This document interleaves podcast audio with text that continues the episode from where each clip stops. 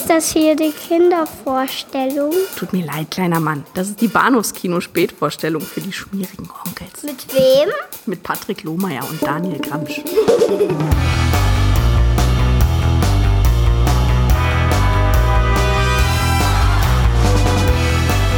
Behind every curtain, someone is waiting.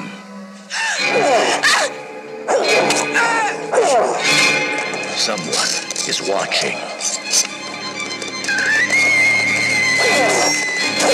Someone is hiding.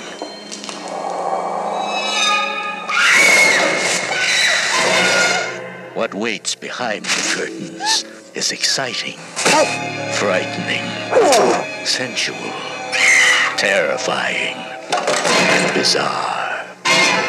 Curtains reveal what you expect and what you don't. Hallo und herzlich willkommen zur Episode 443 des Bados Kino Podcast. Mein Name ist Patrick und bei mir ist Vorhang auf für Daniel. Hallo. Soll ich jetzt wie ein Wolf heulen? hallo. Äh, schön, dass du da ja, bist. Ja, äh, vielen Dank. Schön, dass ich da sein darf. Ähm, ich habe ja persönlich so ein bisschen das Gefühl, dass unsere Filmauswahl momentan so ein bisschen Hit and Miss ist. Ja, ja. Also einer von beiden Filmen ist immer Hit und der andere ist Miss. Oh, okay, okay. Oder man kann, man kann auch Buchstaben austauschen dabei, aber ähm, ich, ich möchte mal so sagen, Vielen lieben Dank für die beiden Filme, die du vorgeschlagen hast. Ich fand sie sehr interessant. Okay, okay, okay. Ja, der Frühling naht. Ich meine, der Frühling ist vielleicht schon da. Wenn ihr das hört, wir, setzen, wir, wir nehmen immer mit ein paar Tage Zeit versetzt auf äh, vor der Veröffentlichung. Also vielleicht äh, zwitschern draußen schon die Vögelein und ähm, die, die, die, die Tulpen sprießen, aber Andersrum wäre es auch komisch. Genau. Ich wollte mich doch ein letztes Mal an den Winter erinnern mit zwei Filmen, die im Schnee spielen, mehr oder weniger. Der eine weniger, der andere mehr. Genau. Mhm. Äh, wir reden über Curtains aus dem Jahre 1983. Wahn ohne Ende ist der deutsche Verleihtitel. Hat auch ja. ein sehr, sehr, sehr schönes VHS-Artwork. Also ich äh, mhm. rate jedem und jeder, das einmal rauszusuchen. Sehr, sehr hübsch. Gibt den Film null und nichtig wieder, aber äh, ist, ist hübsch gemacht. Und ähm, überhaupt, der Film ist, ist voller Widersprüche. Darauf komme ich sicher gleich noch zu sprechen. Ja. Äh, der Regisseur ist, der, Regisseur von Teilen des Films ist Richard Chupka, auch darüber reden wir gleich. Und äh, zum Zweiten sprechen wir über Jeremy Saulniers äh, Wolfsnächte, Hold the Dark aus dem Jahre 2018. Eine Netflix-Produktion, die ich in guter Erinnerung hatte und von der ich meinte, die fühlt sich gar nicht an wie eine Netflix-Produktion. Habe ich äh, damals so empfunden, heute etwas weniger so, aber fühlt sich immer noch äh, kaum wie eine Netflix-Produktion an. Will heißen, ist eigentlich ein ganz guter Film, nach meinem Verhalten. ja. Das ist hart, aber ich, ja. ja, also ich, ich weiß nicht, inwiefern die Situation 2018 überhaupt mit der heute vergleichbar ist. Also, aber mittlerweile ist mein Empfinden, Netflix bringt wöchentlich drei Premieren raus, do, hauptsächlich irgendwie Doku-Serien oder preiswert produzierte Game-Shows oder aber auch gerne mal neue Telenovelas oder Dating-Shows oder aber auch gerne mal irgendwie so die große, den neuen Ryan Reynolds Actioner mit Schlag mich tot, The Rock. Ja. Und die Filme sind meistens kacke. Mhm. Oder Ryan Gosling in The Grey Man. Hat jemand The Grey Man gesehen? Hat 100 Millionen Dollar gekostet. Hat kein Mensch geguckt. Ich habe keine Ahnung, ich habe davon noch nie gehört, aber ja. Es gab diesen schönen Saturday Night, Live, äh, Saturday Night Live Sketch letztens mit äh, Pedro Pascal als äh, ja. Gasthost äh, und äh, da ging es glaube ich um die die größten Kassenhits. Äh, da hatten sie auch so eine Jeopardy ähnliche Game Show nachgestellt und es ging um die größten Kassenhits oder Direct to Streaming Blockbuster der letzten Jahre und der Gag bestand einfach nur darin, dass der Talkshow Host die Kandidaten nach Filmen befragt hat, von denen nie jemand gehört hat. Okay. So, wegen wie heißt der neue 200 Millionen Dollar Megastreifen bei ähm, Paramount Plus und da wurde Titel genannt, die es wohl wirklich gibt, den ja. auf, aber offensichtlich keiner guckt, weil ja. zu viel Content. Äh, äh, so. Das mag ja durchaus ein Problem sein. Ähm, ich, äh, Jetzt ist Schluss mit dem Kulturpessimismus, wollte ich sagen. Nein, ich meine, ich wollte, wollte nur sagen, ich habe von Hold the Dark bzw. Wolfsnächte noch nie was gehört. Mhm. Beim Anlesen hatte ich irgendwie das Gefühl, dass das Netflix selber aber irgendwie sehr ver verhalten erwähnt wurde. Ich glaube, sie haben mehr auf dem Toronto Filmfest rumgeritten. Mhm. mhm. Ich glaube, das war ihnen irgendwie wichtiger und ich hatte so das Gefühl, ja, so fühlt er sich auch an. Also ich, ich, ich, äh, so, so, so ein bisschen an die, an die schönsten, von mir auch Fantasy-Filmfestzeiten erinnert gefühlt, was der, der mir rein optisch, aber auch von der Story und von der Stimmung her zu bieten hatte. Ja, ja von daher, wie ja, Netflix hier, Netflix da, aber habe ihn damit nicht in Verbindung gebracht. Genau. Die äh, Genese des Films liegt auch außerhalb des Netflix-Kosmos. Also die Finanzierung, soweit mir bekannt, stand auch bereits bevor Netflix gesagt hat, okay, wir kriegen die äh, exklusiven hm. äh, Verleihrechte für den Film. Ursprünglich sollten die bei A24 liegen, die eben auch sowas vertreiben wie Hereditary oder äh, The Witch oder äh, Midsommar. Also Filme genau in der in die Kerbe, ja. die eben auch Hold the Dark schlägt, so mhm. tonal möchte man sagen. Mhm. Und äh, dann kam Netflix so last minute an, ich glaube ein oder zwei Wochen vor Drehstart und hat gesagt, nee, wir übernehmen das exklusiv. Aber wie gesagt, der Film stand, das Drehbuch stand, die Regie stand, die Besetzung stand und insofern ja. ist jetzt das, glaube ich, auch nicht ein Film, von dem man sagen kann, da ist so der klassische Netflix-Stempel drauf. Also mhm. was auch immer das heißen mag. Gibt sicher auch Leute, die das als äh, Negativkriterium empfinden, aber. Ja. War Glass Onion nicht auch Netflix-Produktion? Natürlich. Wieso meine ich doch? Aber nicht der erste. Ich glaube, der erste, den hat Universal verliehen. Und, das kann äh, durchaus sein. Ja. Ja. Ja, ja. Aber Ryan Johnson ist, glaube ich, sowieso in einer sehr exklusiven Stellung da mittlerweile, dass er auch einer der wenigen ist, der auch diktieren kann, was er macht, wie eben auch ein David Fincher bei Netflix oder mm. ein äh, Alfonso Cuaron. Aber mm. äh, er ist so einer der wenigen. Ja. Äh, David Fincher wollte ich sagen, nicht Jeremy Saulnier, denn der hat seit Hold the Dark gar nichts gemacht. Also der hm. arbeitet an Dingen, aber ja. es kam nichts raus. Ja, ach Gott, die fünf Jahre. fünf Jahre. ja, ich meine, uns allen fehlen jetzt drei Jahre, deswegen mehr oder das weniger. Das ist allerdings richtig, ja. So fühlt sich auch manchmal an. Aber Curtains. Was, was mir vor, genau, wollte gerade sagen, was mir nämlich vor allem bei Curtains fehlt, ist eine nachvollziehbare Handlung. ja, ich, ich habe schon im Vorfeld gesagt, ich bin ein bisschen unglücklich mit meiner Filmauswahl, weil ich hätte Curtains auch in deutlich besserer ähm, Erinnerung, äh, als der Film faktisch ist, aber da muss wohl auch irgendwie der, der, der, der Vorhang der, naja, des Wohlwollens so über meinen Augen gehangen haben. Ich konnte mich eben nur noch an äh, ein, zwei Set-Pieces erinnern, die ich in sehr, sehr gute Erinnerung hatte, wie die mit der Schlittschuhläuf Schlittschuh ja. Schlittschuhläuferin auf dem Eis. Die ist auch nicht schlecht. Ich wollte ja. Schlittschläuferin sagen. Schli Schlittschläuferin, ja. Oh Gott. Ich bin so durch.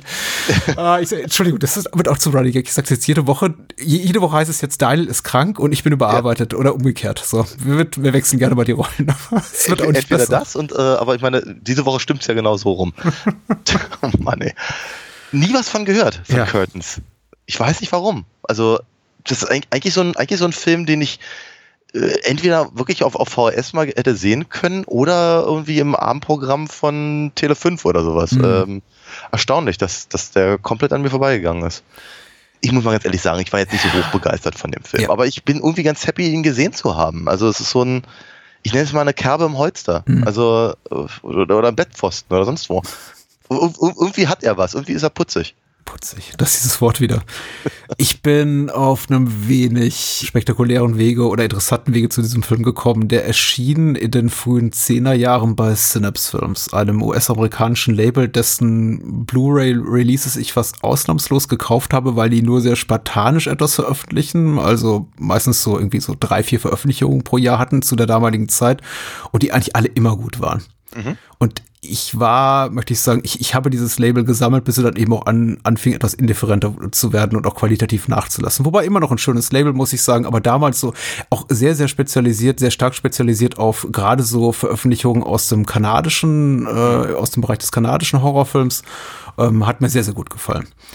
Curtains war eben eine davon und ich habe die gekauft und geguckt und das ist jetzt rund zehn Jahre her und dachte mir, ach, das ist irgendwie nett und äh, in meiner Erinnerung wurde der Film einfach immer besser, weil ich mich nur noch an die wirklich guten Sachen erinnerte mhm. und auch an die namhaften Menschen im Cast, unter anderem ja. eben John Vernon und Samantha Eggar, die ja durchaus was ja. hermachen. Ja, ja. Äh, Linda Thorson kennen wir aus The Black Christmas, also durchaus einige Menschen dabei, die ich mag. Und äh, also, als es dann hieß, komm, wünsch dir was für nächste Woche, Patrick, du bist wieder dran, dachte ich mir, doch, Curtains. Ich hm. glaube, der war sehr, sehr gut. Ja.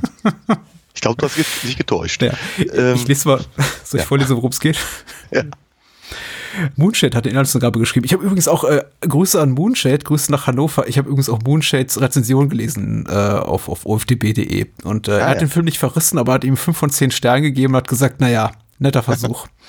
äh, und es ist eine ganz nette Review, aber seine Inhaltsangabe lautet folgendermaßen. Bis jetzt hat Samantha Sherwood, das ist Samantha Eggar, doch in jedem Filmprojekt von Jonathan Stryker, John Werner die Hauptrolle gespielt, was einerseits der Grund dafür ist, dass sie davon ausgeht, sie auch für das neue, sie auch für das neue Projekt Order zu bekommen, andererseits zur Folge hat, dass Stryker sie längst über hat. Okay. Er schafft es Samantha zu intensiven Recherchen als Insassin einer echten Anstalt zu überreden und lässt sie einfach dort. Was sie natürlich früher oder später spitz kriegt, nachdem ihre Psyche dort bereits arg gelitten hat. Mhm. Äh, es geht so weiter und so weiter und so weiter. Okay, na gut, äh, Striker hat derweil aber sechs aufstrebende Schauspielerinnen in sein abgelegenes Landhaus im Schnee eingeladen, um eben ein neues Gesicht für die Rolle zu finden, weswegen die Kandidatinnen sich auch untereinander nicht eben überfreundlich gesinnt sind. Und dann ist da auch noch eine seltsame Gestalt, ein verschrumpeltes altes Weib, das die Beteiligten an diesem Casting eine nach der andere tötet. Doch ist das wirklich die ausgebrochene Samantha oder hat hier jemand andere Beweggründe? Ähm, warum ich so ein bisschen stockt, ist, weil Moonshade dem ersten Absatz, worum's, äh, wo, wo es um den, den Aufenthalt in diesem äh, Mental Asylum geht von unserer Hauptdarstellerin, weil der eigentlich keine nennenswerte Rolle spielt für den späteren Verlauf des Films. Hm. Und weil er komplett die Puppe vergessen hat. Ja, ja, ja. die auch keine Rolle spielt mehr später. Richtig, ja. Wie, wie so vieles irgendwie keine richtige Rolle spielt. Hm? Hm. Bitte. Okay. Ähm. Gott, ich weiß gar nicht, wo ich genau anfangen soll. Ich finde, der Film hat ein paar hübsche Ideen. Ja. Ein paar hübsche Momente, ja. auch, auch durchaus auch visuell ganz interessante Sachen, sowas wie eben, eben tatsächlich überall und ständig halt diesen, diesen, diesen Vorhang aufzumachen und da, da eben auch direkt in der äh, Mise en Scène halt drauf zu rekurrieren, gleich ganz am Anfang, wenn Samantha da ihren äh, Dallas-artigen Monolog abliefert, dann, dann sie praktisch auch, von so einem Vorhang irgendwie einrahmen zu lassen. Mhm. Das sind wirklich hübsche Ideen, diese, diese besessene Linda Blair-Puppe ja. hat, hat auch, äh, sozusagen, einen gewissen Eindruck, auch diese, auch diese Maske von dem verschrumpelten Vibe, wie, wie Mooney es gerade nannte. Äh, ein paar hübsche Ideen, auch die Charaktere der, der ähm, aufstrebenden Schauspielerinnen mhm. sind, sind interessant angelegt, aber du hast ja völlig recht, es passiert mit all dem gar nichts. Mhm. Die, die Vorhänge haben keinen, keinen wirklichen Hintergrund, außer dass es hübsch aussieht. Die Puppe ist creepy, aber äh, warum? Hm. warum? Warum ist die immer wieder da? Warum taucht die sogar in Träumen auf? Und ja. es ist, also, au außer ähm, Patty, hm. genau, äh, gespielt von Lynn Griffin, hat eigentlich keine von den, äh, sag mal, die, die, die Charakterzüge, die hm. die Figuren bekommen hat, null Auswirkungen auf gar nichts. Ja, richtig. Also mit Ausnahme von ihr halt. Die, der, der gesamte 20-minütige Vorspann ist völlig für, für, für einen Eimer. Ja, ja, ja. Mit, einer, mit einer kurzen wegwerfenden Be Bemerkung gegen Ende. Also ich meine, du wirst sicherlich vermutlich gleich, gleich ein bisschen was über die Produktionsgeschichte erzählen, mhm. äh, aber das merkt man dem Film immer auch an. Mhm. mhm. Ansonsten äh, gebe ich natürlich völlig recht, die Schauspieler, Schauspielerinnen sind alle sehr, sehr, sehr, sehr, sehr nett, sehr schön und, und, und äh, funktionieren relativ gut in dem, was sie da tun. Ich finde, das Ganze fühlt sich zeitweilig so ein bisschen an wie eben keine Kinoproduktion, sondern wie, äh, weiß ich, keine Ahnung, wie, wie, wie so, so ein Anthologiefilm, mhm, mehr oder weniger. Also nicht wie Columbo oder sowas, aber eben schon so eine, wie, wie so, ein, so ein Teil einer Mystery-Reihe, die jeden Monat irgendwie einen 90-Minuten-Film präsentiert. Mhm. So, so in etwa. Äh, also ich, ich, find, ich fand das alles sehr nach Fernsehen aus. Ich habe ja. ich hab so ein paar ich habe so ein paar Problemchen über die fehlende Handlung hinaus, aber dazu würde ich dann später kommen wollen. Ja.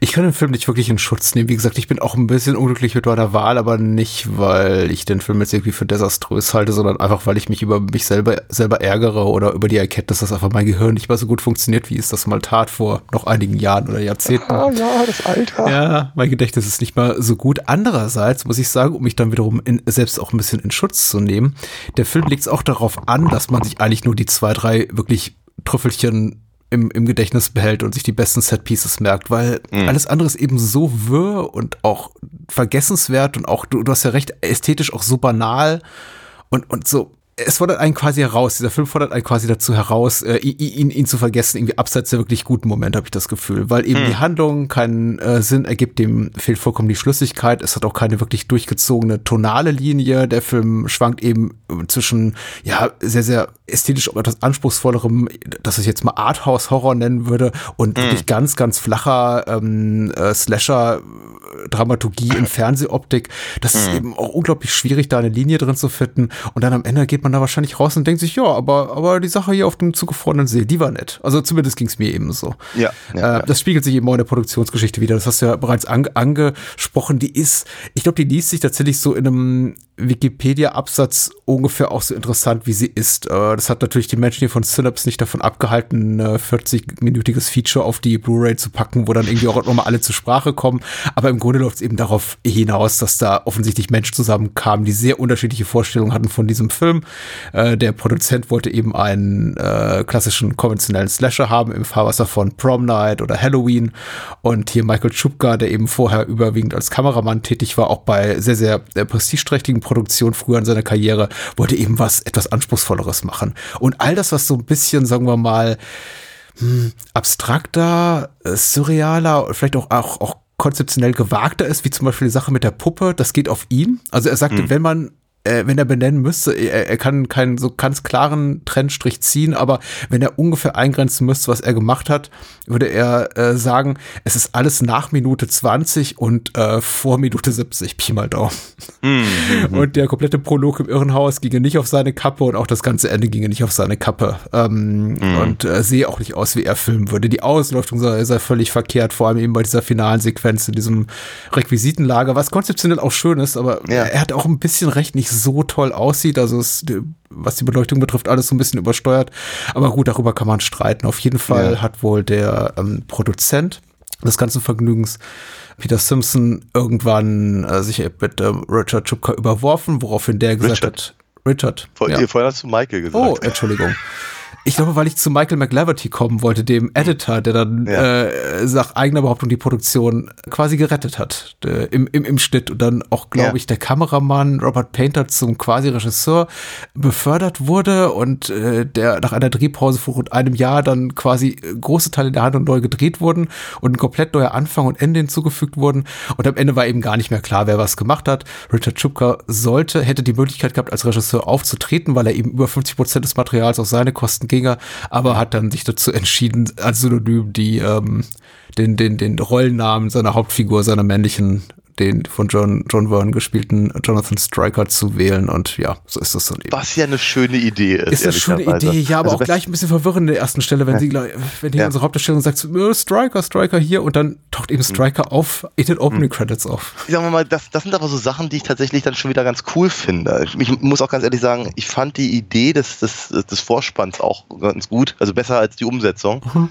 Ich habe ich hab, ich hab immer so ein leichtes Problem mit Kliniken dieser Art, die in Filmen dargestellt werden wie, weiß ich, Irrenhäuser im viktorianischen England oder so. Also mit, mit nächtlichen äh, Attacken im, im, im, Bett von Pflegern und dann ist das Opfer danach lobotomisiert und Natürlich. so. Und, äh, äh, Was sonst? Ja, also Aber das sind tolle so, Kinobilder. Ja, hm. Ja, wenn du dann sowas machst wie, wie äh, Shutter Island schon, ja. ja okay. Aber ähm, ich, hm, ich finde es ich find's immer, ich find's ein bisschen schwierig. Also äh, die ganze Prämisse ist, aber sie ist, ich finde sie irgendwie auch ganz cool. Ich, sie, sie ist so, so ein bisschen Gothic Horror. Hm. Die Frau wird halt irgendwie weg, weggesperrt äh, von dem von dem intriganten Mann äh, als, als verrückt erklärt und äh, und, und all das, was ist so The Mad Woman in the Attic Ding und und all das.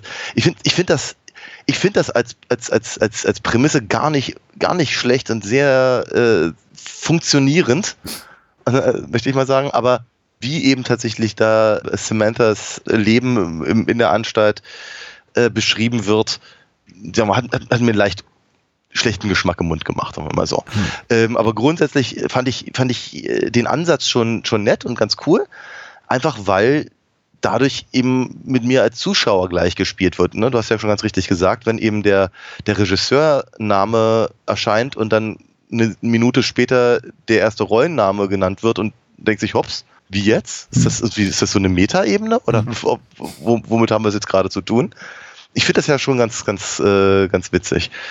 Ich finde es tatsächlich schade, dass es halt dann komplett weggewischt wird. Mhm. Es gibt diese komische Sequenz, in der, in der, also praktisch kurz nach der Lobotomie der Bettnachbarin, ist Samantha auf einmal plopp in, einem, in, einem, in, in irgendeinem, irgendeinem anderen Häuschen Ach, und Kabinenzimmer, ja, ja. Ja, ver, ver, verbrennt äh, irgendwas, irgendwas im, im, im die, die, genau die, Bild, die Fotos die ihrer Mitbewerberin. Die, genau, die Fotos ihrer Mitbewerberin im Kamin, während eine nicht gesehene Frau uns erzählt, dass Samantha aus dem, aus dem, äh, aus der, aus der Klapsmühle ausgebrochen ist. Genau. So. Wer diese Frau ist, erfahren wir niemals. äh, ihre ja. imaginäre Freundin wahrscheinlich. Richtig, genau. Sie, sie, sie, behaupt, sie behauptet, äh, dass, dass sie ihr geholfen hat, ne? aber imaginär, aber, aber Samantha ist ja, sagen wir mal, im Rest des, des Films, sie, sie wird halt zu keinem Zeitpunkt irgendwie als wahnsinnig gemacht durch das ja, ja. Asyl quasi dargestellt. Ja. ja. Im, ich, ich verstehe schon, dass der Film praktisch versucht, uns diesen, diesen, diesen Moment halt mitzugeben, oh, ja, sie, sie waren, sie, sie war bei, bei, bei klarem Bewusstsein, ist dann aber eben in, äh, in der Klinik verrückt geworden. Jetzt ist sie wieder draußen. Keiner wundert sich, dass sie da ist. Mhm. Also keiner hat ein größeres Problem damit, dass sie da offenkundig ausgebrochen ist, aber nun. Und äh, aber, aber sie ist keine Bedrohung. Ja. Zu keinem Zeitpunkt ist sie eine Bedrohung. Und äh, der Film spielt auch nicht oder nur sehr bedingt damit, dass sie rein theoretisch die, die gefährliche Schrumpelalte äh, mhm. sein könnte. Ich meine, zu irgendeinem Zeitpunkt setzen sie ihr die gleiche Maske auf. Ja. Aber die Szene ist nicht bedrohlich. Ja. Also jedenfalls nicht für, für weder für Striker noch für uns als Zuschauer noch für die, die Mädels, die da rum, rumsitzen. Von daher funktioniert das nicht. Und wir, es, ist, es, ist, es, ist, es ist zusammenhanglos. Das heißt, all das, was sie schön aufgebaut haben mhm. im, im Vorspann, hat eben null Bedeutung später. Ja, absolut es ist eine Abfolge von Non-Sequiturs, äh, Ideen, die angerissen werden, aber dann nicht wirklich weitergedacht werden. Und einige Ideen überleben ein bisschen länger und andere sterben eben sofort. Wie zum ja. Beispiel die von dir bereits erwähnte Sache mit äh, Samanthas ähm, Schizophrenie oder eine anderweitige bipolare Störung. Also insofern, dass sie eben anscheinend eine gespaltene Persönlichkeit hat und mit ihrer imaginären Freundin, mit ihrem bösen Zwilling, ihrem wahrscheinlich eingebildeten spricht. Ja, ähm, der dann aber nie wieder auftaucht. Und wenn wir dann Samantha auch wiedersehen, scheint sie relativ nüchtern und klar auch zu sein. Hm. Und es schwebt immer eben so im Hintergrund, oh ja, aber in Wirklichkeit ist sie eine wahnsinnige Mörderin. Aber der Film macht nichts daraus aus diesem potenziellen Spannungselement. Genauso ja. wenig wie er etwas daraus macht, dass diese, diese Stalker-Sequenz mit dem Vergewaltiger, der sich dann als äh, Freund von einer ja. der, der, der jungen Mitbewerberinnen hier von Samantha. Dauert zehn Minuten das Ding, das ja. Dauert, oh, das ist endlos lange. Es sind vielleicht, vielleicht sind es auch nur sechs oder acht oder nur fünf, ich weiß es nicht, aber es fühlt sich an wie eine halbe Stunde tatsächlich. Weil auch das, das ist auch ein so, ein, ein so offensichtlicher Gag, der auch wieder ja. und wieder verbraten wurde in dieser Art von Kino, ja. dass man es eben auch äh, erahnen kann. Ja spätestens dann, wenn eben, wenn man eben feststellt, die Filme, die, die Szene hat auch keinerlei Spannung zu bieten oder vielleicht auch ein bisschen nackte Haut oder irgendwas, was so das primäre Publikum dieser Art von Entertainment irgendwie anheizen würde, sondern es ist einfach nur, dass der Typ auf ihr sich einen abjockelt, äh, in, in, in kompletter Bekleidung, sie eben auch in kompletter Bekleidung und dann eben sie ihm irgendwann ja. die Strumpfmaske vom Gesicht runterzieht und sagt, haha, du bist es doch ja. besonders erschwerend, also dra dramaturgisch äh, maximal sinnlos auch noch dadurch, weil wir einfach nie wissen, wer sind einfach diese Menschen. Wir wissen, wo ja. die konkurrieren um diese Rolle in Audra, diesem vermeintlich diese, dieser Rolle aller Rollen, in diesem Film aller Filme, der dort gedreht ja. werden soll, ja. von dem wir auch nie wirklich erfahren, was da genau passieren soll. Das ist, ja, ja, ja, ja. Aber auch diese, die, allein die, allein, dass die Figuren, dass ich mir nur nicht bei einen einzigen Rollennamen aussehe von dieser Stand-Up-Komikerin Patty merken konnte, ja. ist echt, das macht's echt schwierig, da irgendwas wie, wie einen empathischen Bezugspunkt zu finden zu irgendeiner der Figuren hier. Absolut. Ich finde, ich finde, äh, du hast gerade so schön, so schön viele Sachen gesagt, die mir auch durch den Kopf gegangen sind. Ähm, äh, dass, dass, dass eben die Spannungsmomente meistens eben nicht funktionieren. Das in Bezug eben jetzt auf diese, auf diese, auf diese Rollenspielnummer da, aber das zieht sich ja auch durch den Film wie Rotz am Ärmel. Alles wird halt irgendwie wie, wie, wie ein Spannungsmoment aufgebaut, aber er ist halt ausgelutscht mhm. und, und, und tausendmal auch vermutlich vor 83 schon so gesehen worden. Ja. Und tatsächlich ohne Scheiß. Es ist wirklich, ist kein Witz. Ich habe kurz, also wie, quasi während, während dieser, dieser äh, äh gespielten Vergewaltigungsszene, so, fing mir an, der Refrain von Reinhard Meist, der Mörder ist immer der Gärtner, durch den Kopf zu gehen. Das ist kein Witz. Und tatsächlich, ich habe den Rest, hat bestimmt 10, 10, 15 Minuten danach äh, auf, dem, auf dem parallelen Bildschirm habe ich äh, versucht, äh, äh, den, den gesamten Text dieses Liedes rauszufinden und mir noch ein bisschen was dazu zusammenzulesen, weil ich das deutlich spannender fand, als was in diesem Film passierte. Der Mörder ist immer der Gärtner. Ja. Es ist wirklich, ich, ich, ich, ich wollte es eigentlich gar nicht erzählen, aber es passte gerade zu schön. Es ist okay, ja? es ist okay. Und, und ja, ich kriegte das dann auch ehrlicherweise in den Rest des Films nicht mehr aus, dem, aus der rüber. Keine, keine, keine schöne äh, Grundvoraussetzung für, für, für Spannung, muss man mal ganz ehrlich so sagen. Audra, ja. Audra ging mir ja so auf den Sack. Ich finde das ganz schlimm in Filmen, wenn wenn, wenn, wenn die Figuren immer von etwas reden, als müsste das Publikum es verstehen. Ja. Und natürlich ist mir, ist mir halt in dem Zusammenhang dieses Films jetzt bewusst offenkundig, ist es, hm. weiß ich, ent entweder ein be berühmter Stoff hm. oder ein groß, äh, keine Ahnung, eine Literaturverfilmung hm. oder was anderes, ja, wie keine Ahnung, das Ben Hur, von Winde verweht, was weiß ich, keine Ahnung, das große Ding, ja, ja, äh, ja Polanski, Polanski macht Macbeth, so. Ja, so sowas, ja, genau. Ja. Also der, der, der, der Hintergrund ist mir durchaus bewusst, aber ich hätte es geschätzt, wenn es etwas gewesen wäre, was ich nachvollziehen kann. Weil alle reden immer von Audra. Ich bin Audra. Audra würde das und das tun. Ja. Du bist doch nicht Audra. Audra warst du vielleicht irgendwann mal, aber jetzt nicht mehr. Hier, Audra hier, Audra da. Und ich habe keinen Bezugspunkt. Ich habe, ne, wenn, wenn, wenn, du hast völlig recht, wenn Polanski Macbeth macht, ja, oder, äh, oder was ich, keine Ahnung, Kenneth Branagh macht Hamlet mhm. von mir aus, ja, um nochmal bei Shakespeare zu bleiben, dann verstehe ich das ich verstehe den, ich verstehe den, den kulturellen Zusammenhang dahinter und ich verstehe, warum das halt wichtig ist für eben die entsprechenden Schauspieler, die sich damit beschäftigen mhm. möchten. Ähm, aber hier kriege ich das nicht, weil es gibt nicht eine einzige Minute oder, oder Szene, in der irgendeiner sagt, das ist was ganz Lapidares, wie eben zum Beispiel ähm, kann das Jahrhundertwerk von äh, Alphonse Jondraschek, hm. ja, Audra, ähm, da reißen sich ja irgendwie sämtliche äh, Schauspielerinnen Arme und Beine ausführen. Mhm, mhm. Äh, die Informationen würden mir komplett reichen. Anstelle dessen kriege ich aber eben dieses, dieses Gejampel halt hier von, von, von allen Figuren ab der ersten Minute. Selbst der, selbst der Arzt in der, äh, im, im, im Asylum hm. sagt, ah, ich, äh, Samantha äh, Sherwood, äh, ich habe gehört, Sie spielen die Audra. Der hat ja nicht viel mehr Text als genau das. Ja, wobei der einigermaßen in, integer und äh, kompetent wirkt. Das, Relativ. Äh, ja, ja. Weil, aber sie ist so eine gute Schauspielerin, dass sie ihn reinlegt. Ja, natürlich, klar. Und auch das ist im Übrigen als Prämisse gar nicht verkehrt. Ne? Das, das, das, äh, ich finde es auch tatsächlich ganz hübsch, dass sie, dass, sie, dass sie ein kleines bisschen offen lassen, ob Striker sie wirklich da lässt, mhm. weil er die ganze Zeit geplant hat, mhm. sie eigentlich loszuwerden, oder ob er ihr irgendwann in die Augen guckt und sieht, ah Mensch, Samantha ist weg. Ja. Ich muss mich jetzt anderweitig beschäftigen.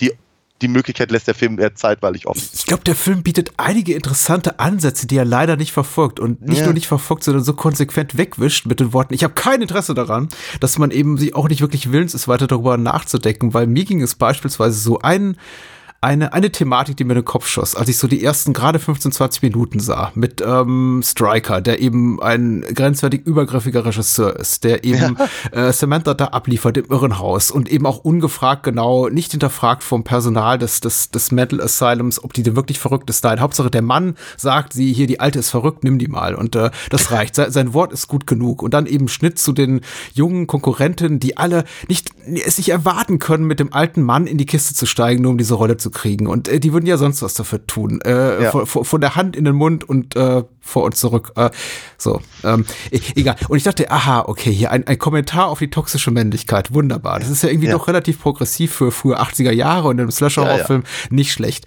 Und dann hat der Film kein Interesse mehr daran.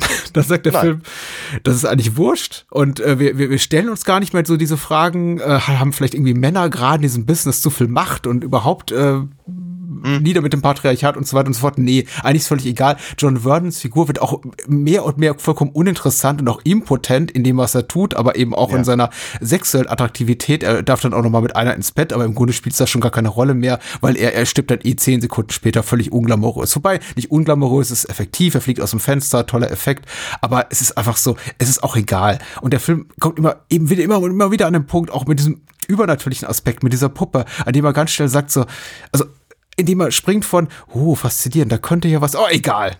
Es, ist, es spielt keine Rolle mehr. Ich Film habe das Interesse daran verloren. Und das ist irgendwie, und, und deswegen habe ich auch gesagt, im Grunde reicht es, diesen Wikipedia-Absatz zu lesen zur Produktionsgeschichte, weil ich jetzt eben aus der, hm, aus dem Munde des ursprünglichen Regisseurs, also Richard Schupka, weiß, dass das, was er vorhatte mit dem Film, auch nicht interessanter gewesen wäre. Also ja, er hat ja. im Grunde das ein ähnliches Drehbuch gehabt. Das war nicht so maß, maßgeblich anders als das, was da auf dem Bildschirm, auf, auf den Leinwänden gelandet ist. Aber er wollte es einfach ein bisschen ästhetisch schöner verpacken und ich verstehe das auch. Aber er erzählt dann zum Beispiel von seinem Ende, wo wir dann halt Patty auf der Bühne sehen, umgeben von Leichen, von den irgendwie angerichteten, irgendwie wie Puppen angerichteten blutigen Leichen ihrer Mitbewerberin und quasi für, für Striker ihre größte Darbietung gibt. Und also eine Variation dessen, was wir jetzt auch im fertigen Film sehen. Und ich denke mir, ja, das ist bestimmt auch ein tolles Kinobild, aber es wäre genauso sinnlos gewesen Ja. und egal. Egal. E egal, egal ist, ist, ist völlig richtig, aber ähm, äh, gle- gleichzeitig gibt es aber eben auch wieder immer wieder Aspekte, die ich halt auch wirklich, die ich auch wirklich ärgerlich finde. Mhm. Nicht nur nicht nur in dieser mit, dieser mit dieser wegwischenden Handbewegung, wie halt diese Sachen äh, aus dem Film wieder verschwinden, die gerade noch interessant wirken, Mhm. sondern einfach auch einfach dummes Zeug. Einfach komplett dummes Zeug. Also was, was mich halt wirklich, wirklich stört und richtig ärgert in Filmen, in Slasher-Filmen vor allem, ist, wenn der Mörder oder die Mörderin eine Maske trägt, nicht aus einem intrinsischen Grund des Filmes, sondern nur damit der Zuschauer nicht sieht, wer es ist. es gibt keinen Grund, warum, ich meine, wenn Patty eben nun mal der Mörder ist, für die meisten Zeit des Films und sie sich nicht erst in den letzten zwei Minuten dafür entschieden haben, Hm. ähm, gibt es keinen Grund, warum sie ausgerechnet diese Maske trägt. Mhm. Also sagen wir mal so, abgesehen davon, dass kein, also wie, wie findet sie eigentlich raus, wo die erste äh, Kandidatin wohnt, die da eben gerade noch mit ihrem, mit ihrem Freund rummacht da? Hm. Äh, Dass, dass sie sich dann alle später treffen und ein nach, einer nach der anderen verschwinden, wie äh, And Then There Were None. Hm. Von mir aus kann ich ja noch irgendwie abnehmen, aber eben die erste, keine Ahnung, das ist absoluter Lückenfüller einfach. So, warum, warum hat sie diese komische hässliche Maske eigentlich schon auf, bevor überhaupt die Maske innerhalb des sehr, sehr seltsamen äh, Probetermins da ähm, äh, zum Zuge kommt? Ich meine, danach würde es ja sogar noch Sinn ergeben.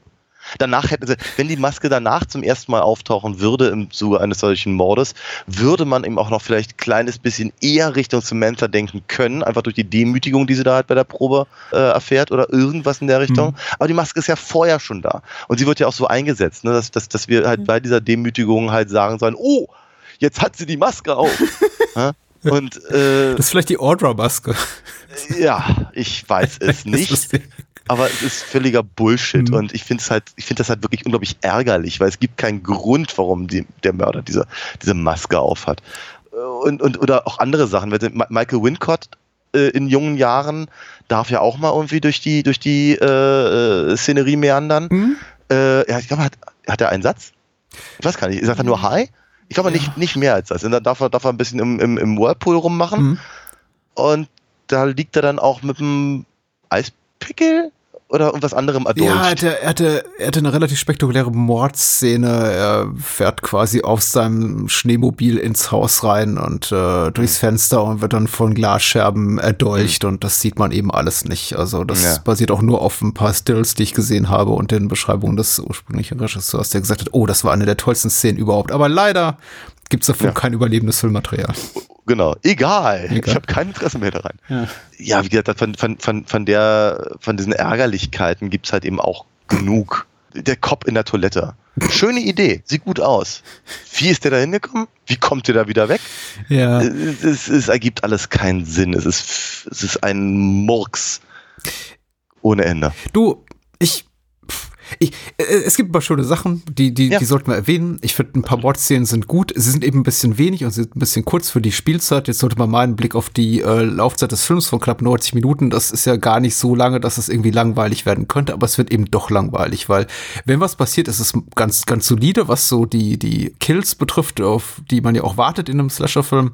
Also geht ja- diese, diese, genau, diese, diese Sichel um den Baum rum, das fand ich ziemlich Ja, sehr toll. ziemlich cool. Ja. Erstaunlich unblutig tatsächlich, selbst für die damalige Zeit. Also ich glaube, 83 wäre es durchaus noch möglich gewesen, da ein bisschen mehr zu zeigen. Ich glaube, das war so die Zeit, bevor die M MPAA da richtig durchgriff und hier Siskel und Ebert auf den Kreuzzug gingen gegen Jason Mhm. Voorhees und Co. und dann irgendwie alles kurz und klein geschnitten wurde. Also ich glaube, da hätte man theoretisch noch was äh, zeigen können, haben sie aber nicht. Was okay ist, legitime künstlerische Entscheidung, so ein bisschen Mhm. Ja. gegen die, gegen den Willen wahrscheinlich des Publikums, des Anvisierten, aber äh, meinetwegen. Aber spannend ist das schon, finde ich, hier und da in dem Ja. Requisitenlager und die Szene auf dem See ist ziemlich toll. Wobei ich mich jetzt Ja. auch beim Wiedersehen gefragt habe, ist sie nur konzeptionell toll oder auch in der Umsetzung? Aber ich meine auch in der Umsetzung. Also gerade diese Mhm. Close-Ups hier in Zeitlupe, der, der, der Schlittschuhfahne Mörderin und überhaupt das Mordinstrument, eine Sichel, Mhm. sehr schön. Sehr scharf, ja. Das, das hat, mh, das tatsächlich hat sehr viel Schönes. Wie gesagt, es gibt eben auch wirklich genug Ansätze, die ich immer wieder ganz, ganz nett fand. Ich meine, der, der, der psychische Druck, den Striker da aufbaut in seiner, in seiner äh, seltsamen, ist ja keine Casting-Couch, in seiner Casting-Villa. Ja. So, äh, ähm, da, auch, auch, auch das hat er durchaus interessante Ideen dahinter und, und du hast ja schon ganz richtig gesagt, da hätte man vielleicht noch ein oder zwei Kommentare mehr äh, reinbringen können, aber der Film hat eben auch daran erstaunlich wenig Interesse, außer so ein paar kicherigen Momenten. Also ich meine, alle, alle, alle äh, Kandidatinnen finden es ja schon ein bisschen eklig, aber gleichzeitig sind sie auch alle voll dabei. ne? Und äh, also gerade nach Weinstein und Co. ist das auch nicht mehr ganz so ganz so leicht äh, äh wegzustecken, habe ich so das Gefühl. Es zeigt aber auch ziemlich deutlich, dass die Idee der Casting Couch nicht erst dann äh, halt um die 2000er geboren wurde und aber der Umgang Ach, damit. was? Nein. Ja. Und Stand-up-Comedy nicht mit Jerry Seinfeld, wie man hier sieht an Patty, diese wunderbaren, die, die auch so, so, so ein Set hat hier mit äh, Ja. lauter Witzen aus ihrem Alltag. Super lustig. Ja. Ich finde interessant, dass sie, dass sie ein Stand-up-Comedian ist. Ja. Also äh, auch das zum Beispiel, als es, als es das erste Mal auftauchte, dachte ich bei mir, oh, das ist aber eine interessante Idee. Ja, total. Ich finde es auch total seltsam im Übrigen, dass wir, das, das führe ich jetzt ganz kurz für eine Sekunde meinen Audra-Rant nochmal weiter. wenn, ich mir, wenn ich mir die sechs Nasen angucke, die alle die gleiche Rolle haben wollen, Ja. kei keine davon ist in irgendeiner Form miteinander vergleichbar, frage ich mich so ein kleines bisschen, was und wer und wie ist Audra eigentlich? Das haut doch auch alles überhaupt nicht hin. ich, ich, aber egal. Ich, Hm. ich, ich, ich, ich finde ich find auch den, sagen wir mal, die finale Konfrontation zwischen Samantha und Patty in der, in der, in der Küche nicht uninteressant, alles in allem. Es ist nicht so, als würde man zu dem Zeitpunkt nicht damit rechnen. Hm. Weil ich glaube, der Film, der Film möchte gerne, dass wir alle immer noch denken, ah, es war Samantha. Na. Und dann, nee, nee, haha, es war Patty. Aber ehrlicherweise, dadurch, dass eben die einzige, die noch übrig ist, Patty ist, halt neben Samantha und der Film in zwei Minuten vorbei ist, Ja, hm, also ich fand es halt schon sehr naheliegend, muss ich mal ganz ehrlich sagen. ist es Äh, auch. Aber auch weil- komplett beliebig, muss man sagen. Richtig, genau. Also äh, sagen wir mal, das, ich fand, ich fand interessant, dass eben hier Tara, wobei ich mich auch an den Namen nicht erinnern könnte, ich, ich lese sie gerade nur ab, quasi als Final Girl eben mehr oder weniger die, die, die, die längste und, und ausführlichste ähm, Konfrontation halt hat in diesem Mhm. Requisitenlager und nicht, nicht davon kommt. Das ist eine interessante Umdrehung des, des äh, äh, Trops. Aber wie halt alles in allem halt irgendwie, ich, der, der, der Film möchte smarter sein, als er, als er tatsächlich ist, gerade ganz zum Schluss. Ich frage mich auch ehrlicherweise ein bisschen, wie, wie, es ist mir ja durchaus bewusst, dass eben Patty dann Samantha eben auch noch umbringt, weil sie- eben letztendlich alle anderen umgebracht hat, um die Rolle zu kriegen. Und jetzt ist es auch egal, weil, weil Samantha eben in der Zwischenzeit Striker umgebracht hat. Und ich frage mich ja trotzdem, wie landet eigentlich die, die Dame dann am Ende in der gleichen Anstalt wie Samantha vorher? Ja. Weil der, der so ein sehr, sehr harter Schnitt und dann kriegen wir die Pointe quasi.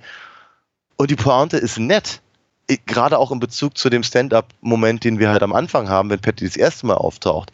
Aber, aber die Pointe ist so unverdient. Ja, richtig. Deswegen wollte ich wollte dich auch gerade fragen, beinahe, schon- beinahe schon unterbrechen und wollte ich fragen, ist das eine rhetorische Frage? Weil, also, du, du weißt es, also bis dahin hat nichts irgendwie Sinn ergeben oder aber irgendwie schlüssig. Und natürlich ist dann die Frage, wie landet sie überhaupt in diesem Mental Asylum auch genauso nicht beantwortbar. Ja. Sie ist einfach da, weil es ein gutes Filmbild ist. Und weil wahrscheinlich die Crew, die sich ein Jahr nach den ursprünglichen Dreharbeiten wieder getroffen hat, mit einem komplett umgeschriebenen Drehbuch, dachte, ja, das ist jetzt, jetzt machen wir das eben so. Was ja auch interessant ist, also wie gesagt, die Produktionsgeschichte, ich möchte es auch nicht komplett runterspielen, ist doch einigermaßen interessant, weil es ja schon äh, zumindest einen kleinen Einblick gibt in, in die Gehirne von Menschen oder zumindest einem Menschen, nämlich Peter Simpson, dem Producer, der sich gedacht hat, okay, das ist alles zu unkommerziell und der Regisseur ist auch noch ein Arschloch, ich schmeiß den mal raus und ich mache jetzt einen Film, der wird, der, der soll immer noch Geld machen und ich versuche mal so viel wie möglich zu retten und das Ganze kommerzieller zu machen. Nur um damit einem Film zu enden, der hat Frankensteins Monster ist, was doch nicht schlimm sein muss, aber es dabei, in dem auch unglaublich viel passiert. Und der es trotzdem schafft, und das ist mein größter Kritikpunkt, weil ich glaube, technisch so inszenatorisch ist ja okay, das Drehbuch ist scheiße, aber der, der ist kompetent gemacht, egal wer jetzt der Regisseur war am Ende des Tages. Aber der einfach langweilig ist. Der eben langweilig ist dadurch, dass er so inkonsequent ist. Der zwar unglaublich viel bietet, da passiert die ganze Zeit irgendwas. Dadurch, dass aber nichts, was passiert, irgendwie fußt auf etwas, was vorher psychologisch erzählerisch sonst wie sauber etabliert wurde, ist das alles vollkommen für die Katz. Also auch dieses, die, genau, die ganze Szene, die, die, die Sache mit der Maske, das ist irgendwie, äh, Samantha wird gezwungen, die Maske anzuziehen, ne? Ja, genau. Ich glaube, man hätte das in, in so kontextualisieren können und vorbereiten können, die Szene, dass die wirklich spannend gewesen wäre. Oder ja. man wirklich mit ihr gelitten hätte und vielleicht auch mitgefiebert hätte und sie hätte was, was bedrohliches, aber vielleicht auch trauriges gab, die Szene irgendwie. Aber du hast ja recht, dadurch, dass es vollkommen kontextfrei ist und einfach wir überhaupt nicht wissen, worum es geht und warum überhaupt diese Maske da rumliegt, die ja vorher nur die Killerin getragen hat, ja. es ist alles so, es ist alles für die Katz. Und, und das macht mich wirklich traurig, weil ich denke, man ja. könnte diese ganzen Momente nehmen aus diesem Film und in eine neue Form bringen, vielleicht mit ein paar zusätzlichen zusätzlichen, zusätzlichen Szenen und irgendwie hätte einen ganz guten Spannungsfilm. Aber so ist das eben, mhm. ja, paar nette Morde, aber der Rest ist da wirklich. Ja. Die Tanzszene, ey, die, dieses hm? Tanztraining, warum? Das dauert auch ewig, ewig. Hm. Ja, keine Ahnung. Ich, ich habe mir ganz kurz gefragt, um das zu sagen, äh, ob, die, ob das Rumliegen der Maske irgendwie zeigen sollte, dass Jonathan eben vielleicht auch der Mörder sein könnte. Aber es hätte überhaupt keinen Grund und hinter, also Hintergrund vor allem. Ja. Das hätte ich wirklich dreist gefunden, vor allem nachdem wir eben die, die, ja. die Figur der Eichschlittschuhläuferin, da der Mörderin auf dem Eis deutlich, relativ deutlich gesehen habe, dass John Vernon darunter steckt. Und ja, ja, das wäre dreist gewesen, absolut, ja. ja. Vielleicht, vielleicht hätten, vielleicht, keine Ahnung, hätten sie auch zwei Mörder sein können, wenn wir bei Scream. Ich weiß es nicht. Warum, warum? Wir haben ja zwei Mörderinnen. Ja, ja, de, de facto, de facto richtig. Äh, ja, stimmt schon warum muss, muss, muss die eine der anderen an die Möpse greifen? Habe ich auch nicht so ganz verstanden. Auch so ein Punkt gewesen, wo ich irgendwie dachte, das ist so. Ich, ich keine Ahnung. ich, ah, Gott, dieser Film.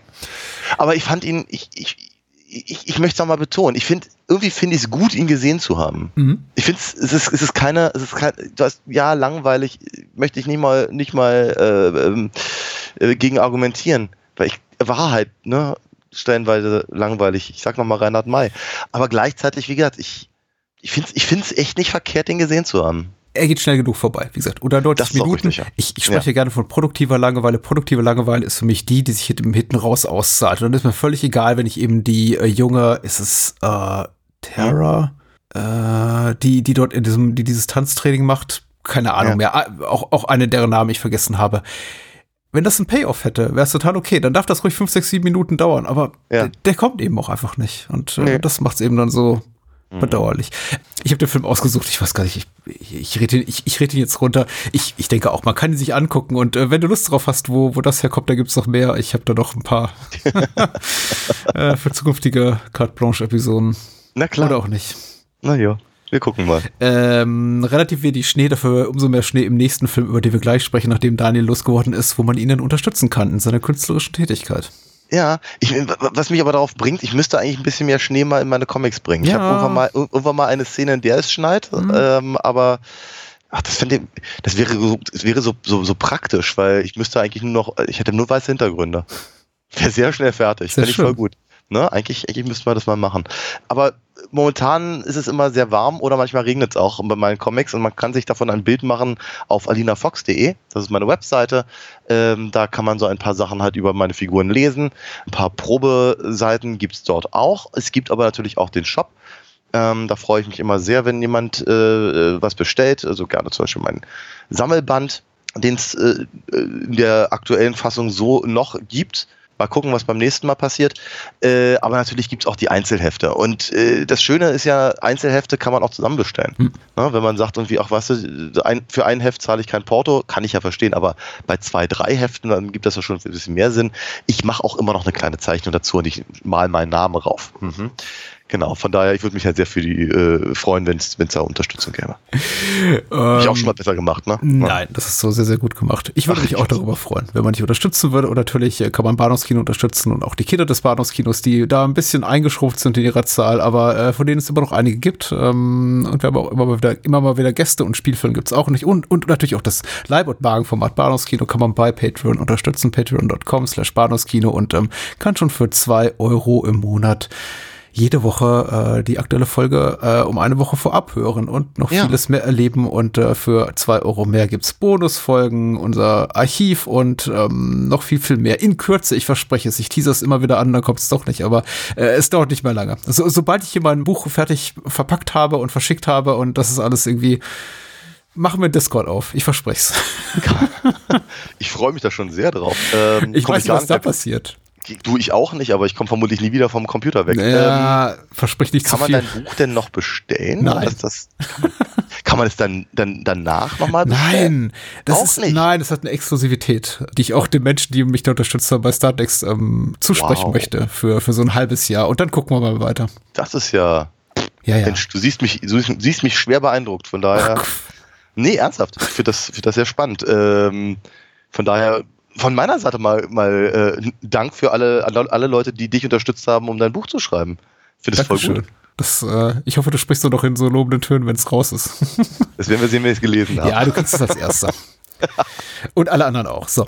Äh, Hold the Dark, Wolfsnächter. Hm, wir, wir können im Grunde anschließen an, an das, was wir letzte Woche sagten über der Parte 2 oder was ich sagte, nämlich die allgemeine Wahrnehmung ist ja oder so der generelle Konsens, äh, dass das einem so immer kommuniziert wird, der zweite Parte sei besser als der erste und die ganze mhm. Welt denke so. Und dann fängt man ja. eben an, die ganzen äh, Rezensionen auch von Privatmenschen zu lesen, von Bloggerinnen und Bloggern, aber eben auch von äh, etablierten Journalistinnen und Journalisten im Bereich der Filmkritik und alle schreiben plötzlich, nee, den ersten mag ich doch lieber so. Also, Urban Legend irgendwie aus dem Weg geräumt. Und bei Hold the Dark war meine Wahrnehmung, den finden alle toll. Und dann fange ja. ich an, so meiner Bubble rumzustöbern, ja. die da vor allem irgendwie aus, aus Letterboxd-Menschen besteht und stelle fest, nee, der Film ist gar nicht so populär. Sehe dann bei Rotten Tomatoes ein Audience-Score von 30 Prozent. Also von der Kritik durchaus geschätzt, aber von anscheinend den Menschen, die den Film gesehen haben, nicht gerade geliebt. Und ja. ähm, denke mir dann doch, okay, bin ich dann wirklich einer der wenigen, die diesen Film mag? Der diesen hm. Film mag? Ich, ich weiß es nicht. Es sollte keine Rolle spielen für unsere nun folgende Kritik, aber ja. äh, ich dachte, der Film hier sei populärer und Menschen warten darauf, dass wir über Hold the Dark sprechen. Das ist, ist anscheinend nicht der Fall. Interess ja, äh, interessant tatsächlich. Aber ich habe ja, wie ich schon sagte, von dem Film mal gar nichts mitbekommen. Von daher freue ich mich, dass du ihn mitgebracht hast.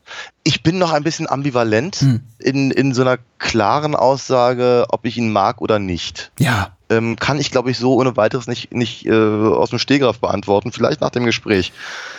Ich muss aber ganz ehrlich sagen, ich, also ich fand ihn faszinierend. Also ich, ich habe ich hab ganz schön am Fernseher gehangen, mhm. muss ich ganz ehrlich sagen. Also ich war, war, war sehr in den Film reingezogen, in die Stimmung, die er verbreitet, in, sagen wir mal, auch, auch Gedanken, die sich bei mir so, so breit machten beim Gucken und all das. Also das, das, das finde ich ja grundsätzlich immer erstmal gut. Mhm. Ne, wenn ein Film, äh, äh, wenn es einem Film so gelingt, mich halt reinzuziehen.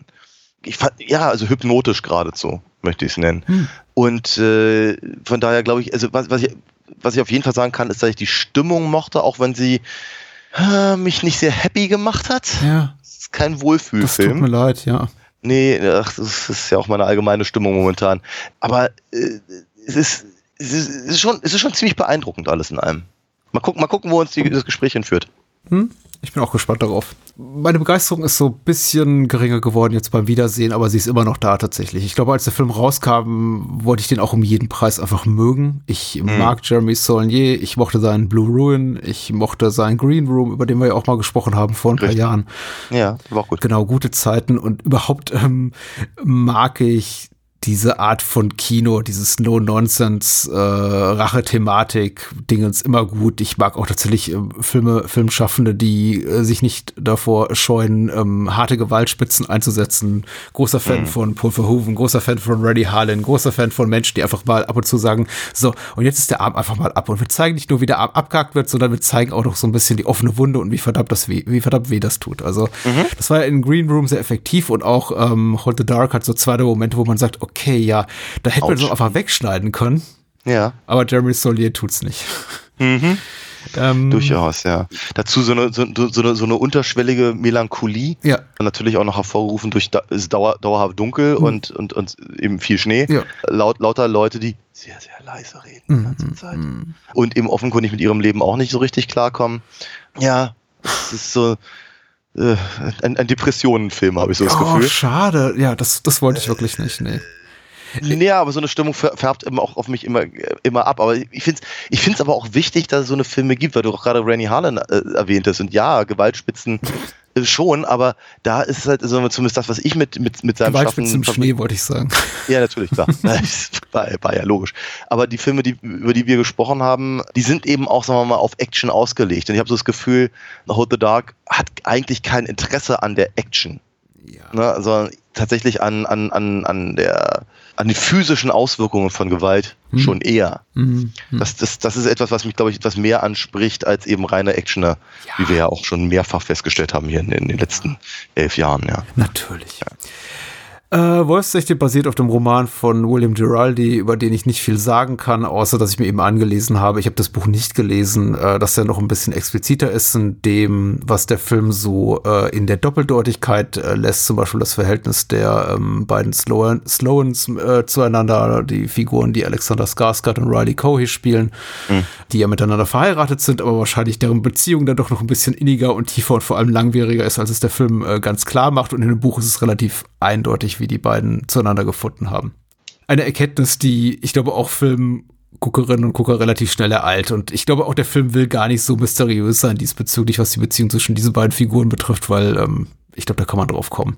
Äh, hm. Trotzdem gibt es jede Menge YouTube-Explainer-Videos, die sagen, die beiden sind Geschwister. Verdammt. Hm. Und ich denke mir, ja, das ist so, ja, vielleicht sind sie das, vielleicht aber auch nicht. Ich meine, der Film entscheidet sich eben, das in einer, mit einem gewissen Maß an Ambivalenz zu, zu behandeln, aber Mm. Ja, es ist wahrscheinlich. Das Drehbuch hat wiederum geschrieben McCon Blair, der ähm, ewige Kollaborateur von Jeremy Saulnier, der auch die Hauptrolle spielt in seinem Blue Ruin, über den ich auch gerne mal sprechen möchte, irgendwann mit dir da sein. Mhm. Nicht sein Debütfilm von Jeremy Saulnier, aber ich möchte sagen, sein, sein zweiter und bester Spielfilm. Der erste ist Murder Party, den habe ich auch irgendwann mal gesehen, der ist fast unguckbar. Der okay. hier auch eine kleine Nebenrolle hat, der auch ähm, an Green Room mitgearbeitet hat und dort einen Neonazi spielt. Und hier ist er eben einer der Kumpels von Vernon und kriegt am Ende, ich glaube, einen Eispickel in den Kopf ja. Ach, der. Der. Hm. Ja. Hm.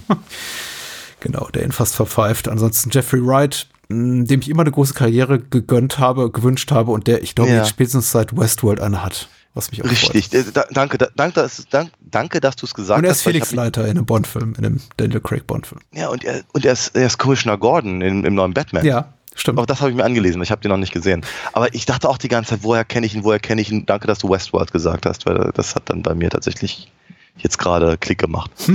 mhm. Ja. James Batchdale äh, spielt den Sheriff oder sonst wie Gesetzeshüter und äh, Chion sei vielleicht noch erwähnt, gespielt von Julian Black Antelope. Mhm. Dessen schaffen wir nicht bekannt ist, aber der auf jeden Fall äh, zuständig ist für die actionreichste und vielleicht auch spannungsgeladenste Sequenz des Films. Ja, ja, ja, in der Tat, in der Tat. Bei der ich mich aber auch so ein ganz kleines bisschen gefragt habe. Ich meine, wer sagt uns, also diese Szene sagt uns halt ganz viel über, über hier äh, James Badge Dales Figur. Ich, ich, hab, ich hatte so das Gefühl, da, an der Stelle stoppt der Film dann für 20 Minuten. So lange ist die Szene auch nicht, aber. Nein, aber sie ist relativ lang. Sie ist relativ lang, ja. Also das, äh, tolle Szene. Ganz, ganz, äh, sehr, sehr, äh, ganz schöner Schlag in die Magengrube. Mhm aber ähm, mehr vielleicht nicht unbedingt die, für die ich dann mir den Film nochmal angucken würde. Ich, ich, ich, hatte, ich hatte das Gefühl, andere Sachen, andere Sachen fand ich faszinierender. Mhm. Ich hatte ja schon gesagt, die melancholische Stimmung, die der Film quasi ab der ersten Minute halt hat und dieses, dieses äh, Raunen von den meisten Figuren, die eben ähm, Probleme haben, den, den sie sich irgendwie nicht so richtig stellen können. Das war, glaube ich, etwas, was mich mehr, mehr fasziniert und mehr reingezogen hat. Äh, Jeffrey Wright ist toll dabei. Was der da irgendwie für einen für einen, für einen lethargischen Schmerz irgendwie transportiert, mhm. ist, mhm. ist schon äh, faszinierend. Ähm, ich mag Alexander Skarsgård sehr, sehr gerne. Und ich finde, er macht seine Rolle gut. Er hatte, er hatte schon charismatischere Rollen, ja, alles in allem. Ja. Aber er ist zumindest sehr physisch ich fand es ganz, ganz, ganz, ganz toll, diesen ersten Schnitt quasi aus dem, aus dem verschneiten Alaska, wo es im Übrigen auch nicht immer schneit. Alaska kann sehr schön sein im Sommer, aber kurz abgesehen davon. Äh, ich nehme dich äh, beim Wort. Äh, musste viel, ich, musste, ich musste viel früher drüber schreiben, aber egal. Und äh, genau, aber dieses, dieses verschneite, mhm äh, kalte Umgebung und dann harter Schnitt halt irgendwie nach, in, in, Irak und es ist halt im Prinzip mehr oder weniger das gleiche in grün, hm. also vielmehr in, in gelb. Dafür nur in heiß. Ganz, ganz tollen äh, Trick, hm. mehr oder weniger um, um halt in den, diesen, weiß ich nicht, diese, diese verlorene Einsamkeit irgendwie mhm. äh, und, und, und die Brutalität in irgendeiner Form halt miteinander zu verknüpfen. Und muss sowieso sagen, die, ganzen, die ganze, die ganze Irak-Sequenz mit Skarsgård äh, alleine nur für sich genommen ist, ist schon sehr, sehr, sehr spannend und sehr, sehr, sehr gut inszeniert und all das. Ähm, ich finde es interessant, dass sie sich sehr viel Zeit lassen dafür, dafür äh, äh, dass es dann danach eigentlich nicht mehr wirklich zur Sprache kommt. Ja, Ich habe jetzt auch mal wieder sehen gefragt, warum war die nochmal da? Und dann äh, ist mir irgendwann eingefallen im, im Laufe des Films irgendwie so zur Halbzeit, ach, eigentlich ist sie nicht wirklich zwingend, aber gut, dass wir sie gesehen haben. Weil im Grunde ja. gibt sie einem ja auch die Möglichkeit zu antizipieren, was dann später passiert und zu erkennen, der Typ ist ein absoluter Psycho. Ja. Äh, seine psychopathische Ader wird eben nur dadurch relativiert oder so ein bisschen, sagen wir mal, ähm, positivistisch gezeichnet, weil er es eben im Auftrag der, der guten Sache tut dort eben im Irak. Er rettet äh, eine Frau vor, na, er rettet keine Frau vor der Vergewaltigung, die ist ja schon im Gange, aber er gibt der Frau die Möglichkeit, äh, Rache mhm. zu üben, indem er quasi hab einen seiner äh, Mitsoldaten unschädlich macht oder da, da, verrecken lässt und der, der vergewaltigten Frau das Messer in die Hand drückt und sagt, hier, ja. erledige du den Rest. So. Mhm. Und natürlich ist es ist, ist ja trotzdem das, das komplette Psychowrack schon in dem Moment. Mm. Und äh, mm. nur eben dadurch, dass, dass wir am Ende denken, ja, okay, aber immerhin war es für einen guten Zweck, macht das Ganze irgendwie okayisch, aber mm. äh, dadurch irgendwie auch der Rest so erwartbar, was da passiert. Also Total. Hm. Dass er psychisch nicht auf der Höhe ist, sehen wir in dem Moment, in dem er äh, sein Halstuch und, sein, und seine, seine Brille abnimmt auf, auf dem Geschützturm. Ja. Ne, also kaum, kaum, dass man, dass man seine, seine blutunterlaufenden, augenringigen hageren Gesichtszüge sieht, wissen wir, oh, der ist, der sollte eigentlich mal nach Hause. das ja. darf er ja dann auch. Auch ganz unangenehm, ne? Also der, der, Schuss in seinen, in seinen Hals zeigt halt schon ziemlich deutlich, dass Gewalt in diesem Film wehtut. Ja. Also abgesehen natürlich von dem Messer, den, die Achsel. Ugh. Ja unangenehm. Also äh, grundsätzlich unangenehm, aber da noch unangenehmer. Ja, ich meine, klar, klar, zum einen etabliert sie die psychopathische Ader, zum anderen eben auch, dass dieser Mann wirklich mit absoluter hundertprozentige Effizienz töten kann. Weil das, was er da macht, ist eben sehr, sehr kontrolliert. Also er verzieht ja wirklich ja. keine Miene, er ist absolut stoisch dabei, sein Puls geht vermutlich niemals über 60 in dem Moment, in dem er quasi sein, langes Armeemesser da seinem ähm, Gefährten da unter die Achsel rammt und ihn damit genau an der Stelle quasi verwundet, die ihn größtmöglich wahrscheinlich leiden lässt. Ja. Sehr effizient, hätte hätt nicht sein müssen. Ich meine, es ist vielleicht auch so ein Luxus, was eine Netflix-Produktion bietet. Ich weiß es nicht. Da, da kann ich jetzt nur spekulieren, dass man eben sagt, mhm. okay, man lässt solche Sachen drin und schneidet sie eben nicht raus, weil das Ding muss auf ein 90 Minuten vor S-Bahn passen, so wie es vielleicht vor 20, 30 Jahren gewesen wäre. Aber gut, jetzt ist es da. Ich finde auch gut, dass es da ist. Ist so einer der ersten Momente, die mich wirklich so ab herausreißen, weil wir bis zu diesem Zeitpunkt hatten wir eben nur Schneelandschaft. Dunkelheit überwiegend. Ja. Und dann werden wir eben in die gleißende Hitze geworfen. Das, der Film da das Setting so und die Tonalität ändert für ungefähr zehn Minuten, ist einfach, einfach mal spannend und ja. zieht uns den sprichwörtlichen Teppich unter den Füßen weg. Ich fand das also dramaturgisch ganz gut gelöst, wobei man ja. eben ja klar argumentieren könnte. Muss nicht sein, aber. Ja, allein, allein deswegen, weil es halt nie wieder danach passiert. Ja. Dann, dann, danach haben wir halt dann, äh, der Film geht etwa, etwa zwei Stunden, danach haben wir halt dann 90 Minuten in der im gleichen Setting wie halt die ersten zehn Minuten. Ich glaube, man könnte noch mehr pro diese Sequenz argumentieren, wenn es der einzige Moment gewesen wäre, in dem Alexander Skarsgards Figur, also Verden, wirklich brutal physische Gewalt ausübt und wir dann ja. eben das lange Zeit nicht wiedersehen. Dadurch, dass aber eben ungefähr zehn Minuten später eine ganze ja. Truppe von, von Polizisten und eben dem Leichenbeschauer ins Gesicht schießt und ja. denen eben dann eben auch nicht nur ein, ein, Loch in der Stirn aufplatzt, sondern eben der halbe Schädel wegfliegt. Ja ist eben ziemlich klar, woraus der Typ gemacht ist und ähm, wie der drauf ja. ist. Ja, ja, ja, total. ja. Aber doppelt hält besser. So. Auf, auf jeden Fall. Inhaltsangabe von äh, Tsubasa Osora. Noch nie gehabt. Willkommen, nee. willkommen im Club. Er oder sie schreibt, in Kilut, einer weit von der Zivilisation abgelegenen Ortschaft Alaskas, werden drei Kinder vermisst. Die Einheimischen gehen davon aus, dass ein Rudel Wölfe für das Verschwinden verantwortlich ist. Da wendet sich die junge Mutter Medora Sloan, Riley Coe ist das, äh, deren sechsjähriger Sohn zu den Vermissten gehört, an den Wolfsexperten Russell Core. Das ist Jeffrey Wright. Dieser soll die verantwortlichen Tiere jagen und zur Strecke bringen. Die Suche nach den Wölfen führt Core auf einen düsteren Pfad in dieser rauen und menschenfeindlichen Umgebung. Als er schließlich die Leiche des Jungen findet, wird über dessen Schicksal auch Medoras Ehemann Vernon, Alexander Skarsgård ist das informiert. Dieser kehrt aufgrund der Nachricht aus dem Irakkrieg zurück und es beginnt eine Spirale der Gewalt, in die auch noch der Polizist Donald Merriam hineingezogen wird, besagter James Batchdale. So. Das ist das wichtigste Personal tatsächlich und hm. äh, ich höre raus, hat dir gefallen oder du weißt noch nicht ganz sicher, ob es dir gefallen hat. Ich glaube, gefallen hat es mir schon. Ich kann, was ich gesagt habe, ist, äh, ich kann nicht entscheiden, ob ich, ob ich ihn gut finde oder nicht. Das ist aus meiner Sicht nicht unbedingt das Gleiche. Ja. Weil, wie gesagt, dass ich, dass ich ihn faszinierend fand, äh, habe ich ja auch schon erwähnt. Ich fand zum Beispiel echt ne, neben, neben der, der melancholischen Grundstimmung und dieser, dieser Creepiness, die am Anfang ja vorherrscht. Ich fand halt auch einfach die, die, die äh, Naturaufnahmen fand ich ganz Mhm. toll. Einfach nur Jeffrey Wright da irgendwie durch den Schnee stapfen zu sehen und dann eben Wölfe beobachten, war toll. Mhm.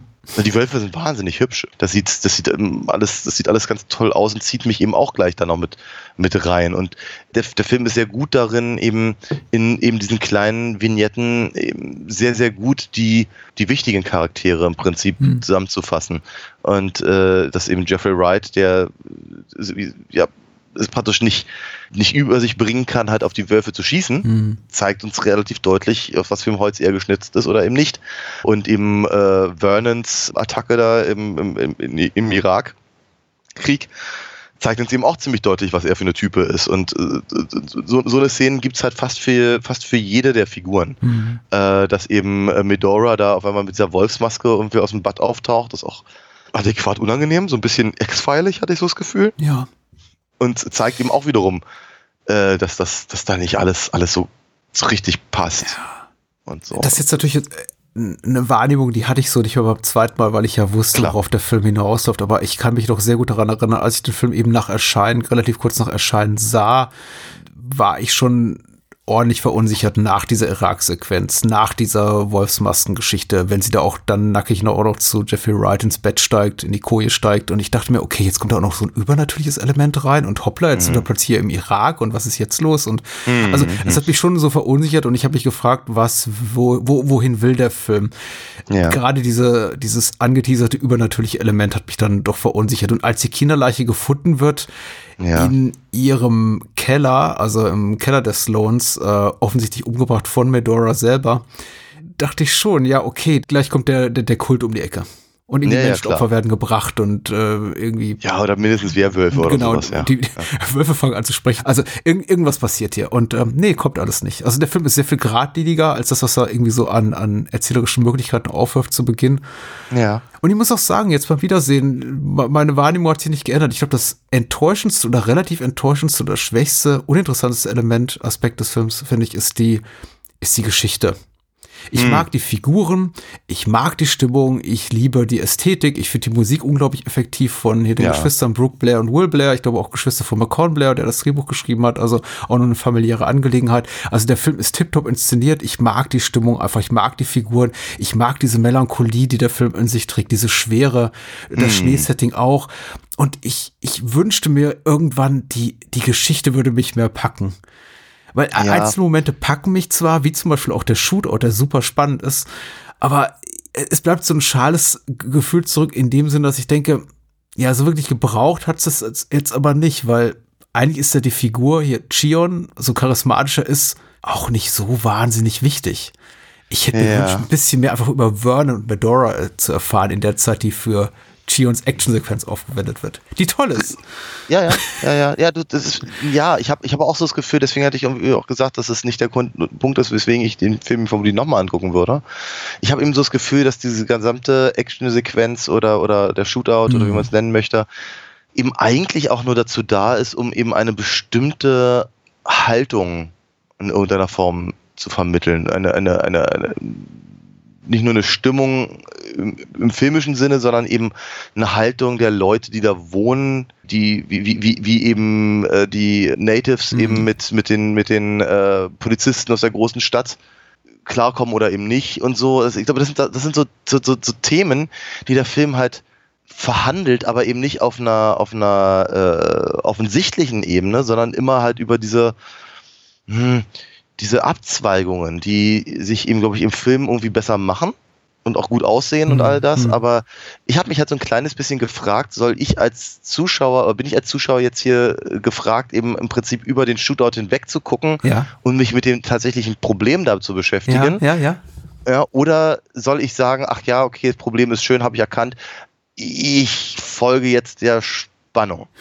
Ne? Und Mhm. diese, diese, diese Frage stellt sich halt in vielerlei Hinsicht. Also eben auch zum Beispiel, wenn eben Vernon dann eben die, die alte Frau halt äh, äh, besucht äh, oder, oder eben von, von, von, seinem, von seinem Kumpel, der den Eispickel in den Kopf kriegt, äh, ver, ver, verarztet wird, äh, die ganze, ganze Geschichte da in dem Camp und ne, diese ganze, im Prinzip dieser, das, was du, glaube ich, gerade als Story bezeichnet hast, also praktisch die, die, die, die, Su- die Suche von Vernon nach seiner Frau, an der er sich vielleicht rächen möchte, weil, er, weil, weil, weil, weil sie seinen Sohn umgebracht hat. So scheint es ja nicht zu sein, wie wir herausfinden. Und eben die, oder eben die, die Suche der, der des, des, Autors und des Polizisten mhm. nach Vernon, was ja die Handlung ist im weiteren Sinne, aber ich habe immer das Gefühl, das ist alles gar nicht so wesentlich.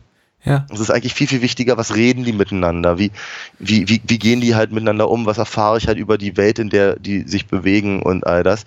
Und ich finde den Ansatz durchaus sehr, sehr, sehr, sehr nobel. Es ist eine, ist ist eine schöne Idee, den Film, den Film so aufzumachen.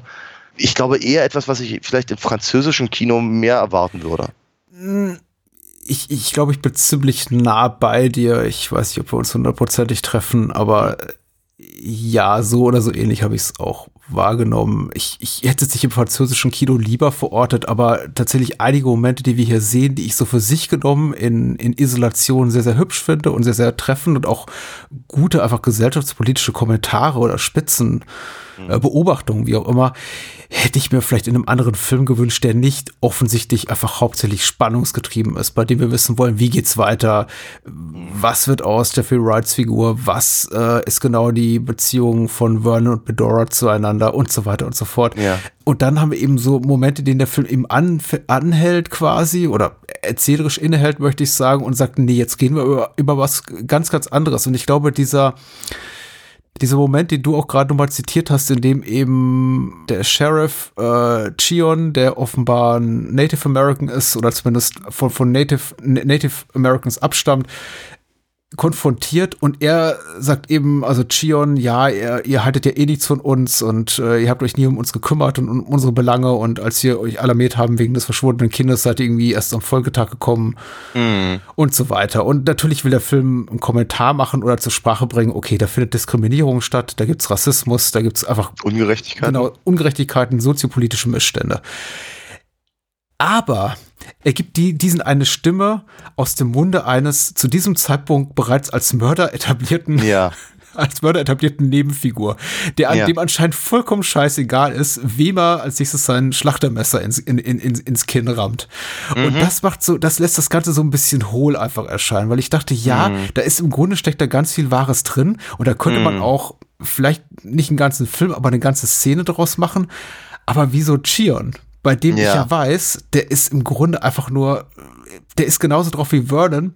Der ja. würde seiner Mutter wahrscheinlich in den Rücken des Messer rammen, wenn er ja. Genugtuung zu erfahren für den Mord an seinem Kind. Nicht ja. Mord, für die Entführung seines Kindes durch Wölfe. Und das ja. nicht reagieren der Polizei.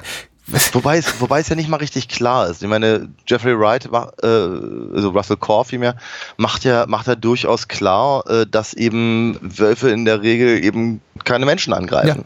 Ja. Äh, was also und da wir, da wir wissen, wie sowohl Medora als auch Vernon drauf sind, könnte mhm. man fast ein bisschen überlegen, ob die anderen beiden verschollenen Kinder da äh, wirklich auf, äh, äh auf die Rechnung der, der, der Wölfe gehen, mhm. weißt du? Mhm. Und äh, dass, dass, dass, dass Chion eben äh, Vernon deckt oder ihm, ihm Zeit verschafft, hä, sieht auch unter diesen Umständen eigentlich nicht so richtig gut aus für, für ihn. Und, ne, also, aber da, an, hm, an diesen, an diesen Kleinigkeiten oder Einzelheiten der, der Story hat der Film erstaunlich wenig Interesse. Mhm. Genauso wenig wie eben, was passiert eigentlich mit, mit, den, mit, mit den beiden danach oder was sind, was sind die eigentlich? Sind die einfach nur Psycho oder, ja. oder ist da, ist da wirklich irgendein Wolfsdämon, wie, wie, wie Mariam halt irgendwann äh, äh, Dorfbewohner zitiert mhm. äh, und so. Ne? Aber das ist, da hat der Film dann eben wirklich kein, keine, keine Laune mehr, äh, das, das, zu, das zu sich anzugucken. Hm.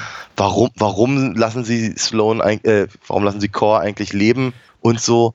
Ich, ich finde ich find auch, ich find auch die Art und Weise, wie, ähm, wie Vernon halt äh, Leute umbringt, links und rechts, äh, auch seltsam. Ja. Nicht hundertprozentig nachvollziehbar.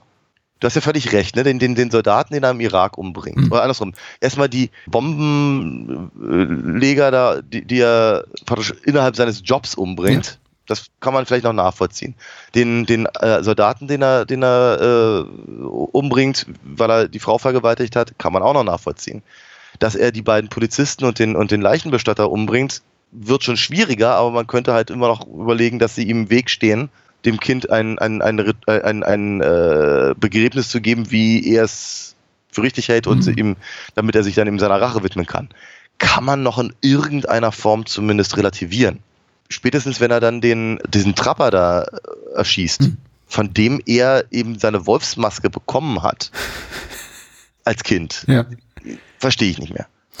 Und es ist auch so merkwürdig. Es ist, ist auch diese, auch, auch, auch gerade diese Wolfsmasken-Geschichte ist so, ist so seltsam. Mhm, mhm, man, man könnte zum Beispiel gerade die Schlusssequenz ja damit deuten, dass, äh, dass Vern eben eigentlich Medora auch hätte erwürgen wollen, können, sollen, bis sie ihm die Maske abnimmt. Aber er hat vorher Leute auch schon umgebracht ohne Maske. Ja. Also von daher, das ergibt eigentlich auch keinen wirklichen Sinn. Es ist hm, schwer greifbar, habe ich so das Gefühl.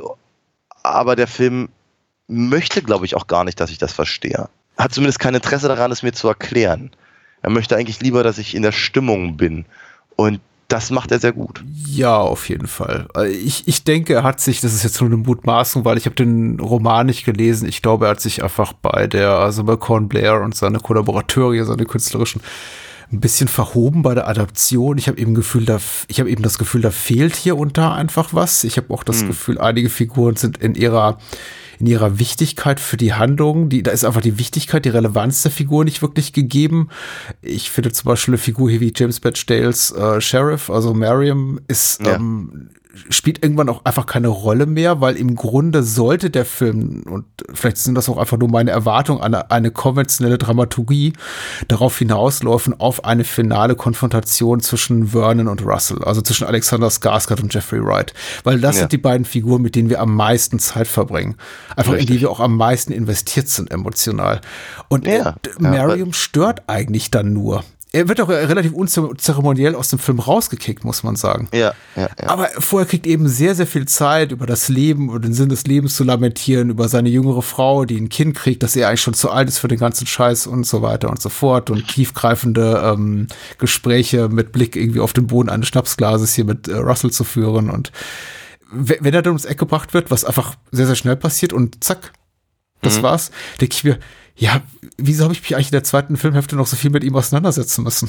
Dafür? Ja, aber ich fand, äh, da, da ich, da ich ihn, seine Rolle und seine Figur mochte, mhm.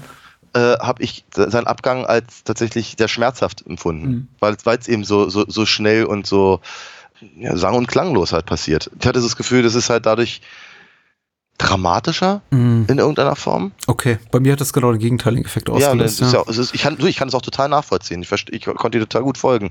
Aber bei, bei mir war es eben eher anders. So nach dem, so, so, so, ich weiß nicht. Ich habe ich hab Game of Thrones nie, nie gesehen und auch nicht gelesen, aber ich habe mir sagen lassen, dass eben da auch Figuren einfach mal kurz äh, verschwinden, mit denen wir vorher irgendwie eine halbe Staffel verbracht haben und so. ja, es passiert. Und ja. ähm, dieses, diese, diese, ich glaube, das ist auch tatsächlich einer der Punkte, die der Film macht, dass eben, dass, dass, dass all die Dinge eben sehr schnell vorbei sein können, mhm. mit denen wir uns gerade noch so, so ausführlich auseinandergesetzt haben.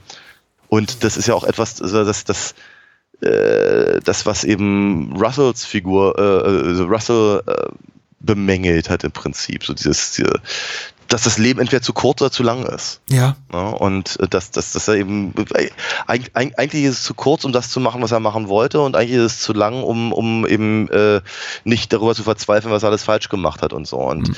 tja, ich, ich, hatte, ich hatte das Gefühl, das ist in gewisser Weise ein Kommentar, wie schnell eben Miriam da, da, da, da raus ist.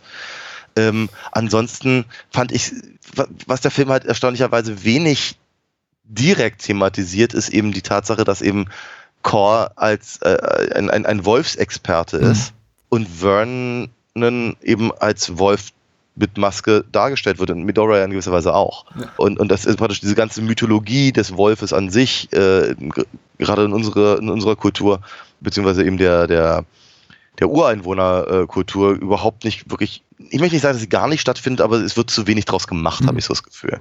Äh, wir erfahren relativ viel über Wölfe über einen gewissen Zeitraum und danach ist es eben auch wieder uninteressant. Aber dass eben der Wolfsjäger den Wolf jagt, was der Film ja nun deutlich macht, ist aber letztendlich, ist es nicht vordergründig. Mhm. Und das finde ich interessant. Gerade bei einem Film, der eben zumindest, zumindest äh, auf Deutsch Wolfsnächte heißt, ja. Hätte, ich, hätte ich davon, hätte ich da mehr, mehr erwartet, muss ich ganz ehrlich sagen. Oder anders gesagt, auch, auch diese, die, die, die von, von Medora äh, erwähnte Darkness, hm. auf die ja auch der deutsche, der, der englische Titel äh, rekurriert, ist auch gar nicht so richtig vordergründig wiederum. Ne, das, das, das ist der, das, das fehlende übernatürliche Element, von hm. dem du sprachst. Das ist eben, ja, weiß nicht, es ist halt irgendwo, ähm, ich möchte es nicht enttäuschend nennen, das, weil ich glaube, das, das, das, würde bedeuten, dass ich was erwartet hätte. Ja. Habe ich aber gar nicht. Ja. Und, äh, aber es, es fiel mir halt auf, dass ich dachte irgendwie, hm, hätte man was draus machen können, aber Frage ist, wie, wäre das die richtige Idee gewesen? Keine Ahnung. Ja, ist eine gute Frage, auf die ich auch keine Antwort weiß. Und ich, ich, ich möchte aber auch hier ganz deutlich machen, wenn ich sage, der Film ist auf der erzählerischen Ebene in meine persönliche Meinung am enttäuschendsten relativ zu allen anderen Aspekten des Films, die, die ich mhm. alle recht toll finde, von Schauspiel bis zur Inszenierung über Musik und Pipapo. Das will nicht heißen, dass ich den Film nicht mag. Und auch wenn ich jetzt relativ viel Kritik an dem Film übe, dann ist es meistens auch tatsächlich auf der dramaturgischen Ebene, weil ich das Gefühl habe, er ist dafür, und das ist vielleicht auch wieder das klassische Phänomen meinerseits äh, enttäuschte Erwartungshaltung, für einen Film, der auf einem Roman beruht, erschreckend inkonsequent in dem, was er da so erzählt. Er auch hier, er, er mhm. teasert relativ viel an, ungleich zu Curtains erzählt er das auch weiter, aber immer in einer sehr, sehr vagen, ambivalenten Haltung, die relativ viel Deutungsspielraum zulässt. Und ähm, es, ich finde den Film absolut befriedigend. Also ungleich zu Curtains geht der Film dann zu Ende. Man hat schon das Gefühl, ich habe jetzt auch alles Relevante wirklich erfahren. Aber mhm. er, er trifft eben Entscheidungen, die mir nicht unbedingt passen, von denen ich mir schon denke, hm, da hätte es vielleicht auch ein bisschen konservativeren, konventionelleren äh, konventionellere Annäherung an den Stoff gebraucht. Zum Beispiel, wenn eben gegenüber hier von, gegenüber Marion, Mariam angedeutet wird von, von Chion, dass er den Film nicht überleben wird und irgendwie nie mehr den, den dicken Babybauch seiner Frau streichen wird, dann denke ich mir, ja, okay, dann ist es verdammter Film, also verdammter Film, Film, hm. deine verdammt doch bald deine Pflicht, doch jetzt irgendwie die, die gerade formulierte Offensichtlichkeit irgendwie dir aus dem Weg zu gehen, um mir irgendwas anderes zu bieten. Aber genau das passiert eben, was Chion anteasert. Hm. Äh, bei, bei, nächster, bei nächster Gelegenheit wird, wird Miriam erschossen und auch nie wieder erwähnt. Und er wird nie wieder den Babybauch seiner Frau streicheln können. So. Ja. Und der, der Film teasert die ganze Zeit hinweg über an, dass die beiden eben, also die, also Vern und Medora Geschwister sind. Russell Core fabuliert von, von Wolfseltern, die ihr jüngeres, schwaches töten. Äh, Vernon wird gesagt, oh, du siehst aus wie die Frau, die letzte Woche hier war. Äh, Medora erzählt, oh, ich kannte Vernon mein Leben lang. Wir kennen uns eigentlich seit Geburt. Und der Film macht es relativ eindeutig. Trotzdem ja. geht er nicht diesen letzten Schritt. Ja. Ich möchte nicht sagen, er soll es ausformulieren, aber er soll irgendwas aus dieser Dynamik machen. Ich will, ich will sehen, wie kaputt die beiden miteinander sind. Stattdessen ist das Letzte, was wir von den beiden sehen, diese, diese beinahe Übergriffigkeit und hm. da passiert nicht wirklich was damit und dann gehen sie aus dem Film raus. Ja, wie Django mit dem, mit dem äh, Sarg. Und, ich, und ich weiß nicht was, aber irgendwas fehlte mir in dem Moment. Ja, ja, ich, ich, hätte da einen kathartischen Moment gebraucht, den ich nicht kriege. Und wie gesagt, der Film ist, ist es okay, es ist eine legitime Entscheidung zu sagen, vielleicht ist es sogar in einem Buch drin. Ich habe mir sagen lassen, ja, es ist alles in einem Buch drin, es wird da alles lang und breit ausformuliert. Aber ich hätte es auch in einem Film mit doch ich weiß nicht, wünscht, gewünscht, weiß ich nicht, aber vorstellen können, dass der Film ein bisschen mehr draus macht. Außer zu sagen, mhm. Vern diese großzügige Geste gegenüber Russell Core äh, machen zu lassen, so von wegen, ich bring dich doch nicht um, ich schenke dir dein Leben und mhm. weil du bist genauso kaputt wie ich oder warum macht er das überhaupt? Tja. Alles ein bisschen inkonsequent und mir zu vage. Mhm. Ja, ja. Äh. Ich habe nichts gegen Ambivalenzen ich meine, wir haben, wir haben tausend Filme so gemeinsam rezensiert. Die Menschen, die uns ja wissen, dass ich das auch und dass wir beide das zu schätzen wissen. Aber in diesem Fall ist mir das alles, ist nicht, ist nicht ambivalent, es ist ein bisschen feige, finde ich einfach. Hm. Mutlos, möchte ich sagen. Ja, nee, ich verstehe, ich, ich versuche, ja, ja, nee, ich kann, ich kann dir schon, ich, ich, glaube, es geht mir ähnlich. Ich, ich, ich brauche es ja normalerweise immer auch nicht alles ausformuliert.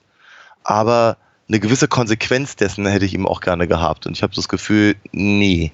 Die einzige Konsequenz, die ich jetzt sehe, ist, dass, dass, dass äh, Russell dann eben äh, wieder, mit, wieder mit seiner Tochter sprechen kann, was mich für ihn sehr freut. Mhm. Äh, Nochmal, aber der, der, der Film lebt eben von seiner Atmosphäre und davon hat er echt eine Menge. Ja. Tatsächlich, ja.